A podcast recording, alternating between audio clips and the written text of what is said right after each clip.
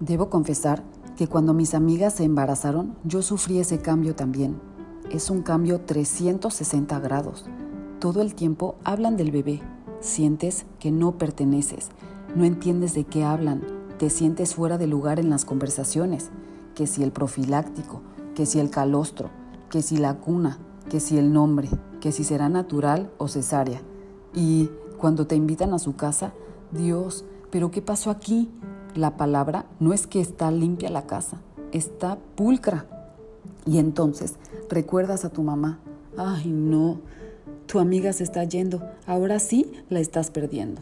Uf, yo no entendía nada, solo me sentía fuera de lugar.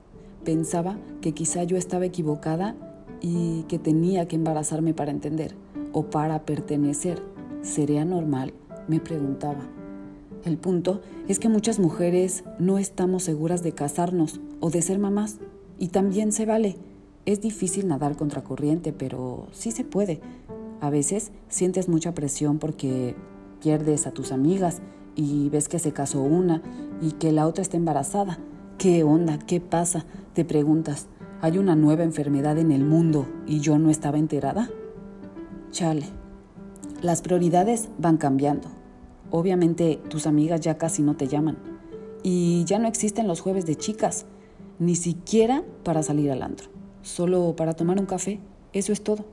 Es tan extraño ver que la misma que ayudabas a salir del antro ahogada de peda, hoy es responsable de alguien más.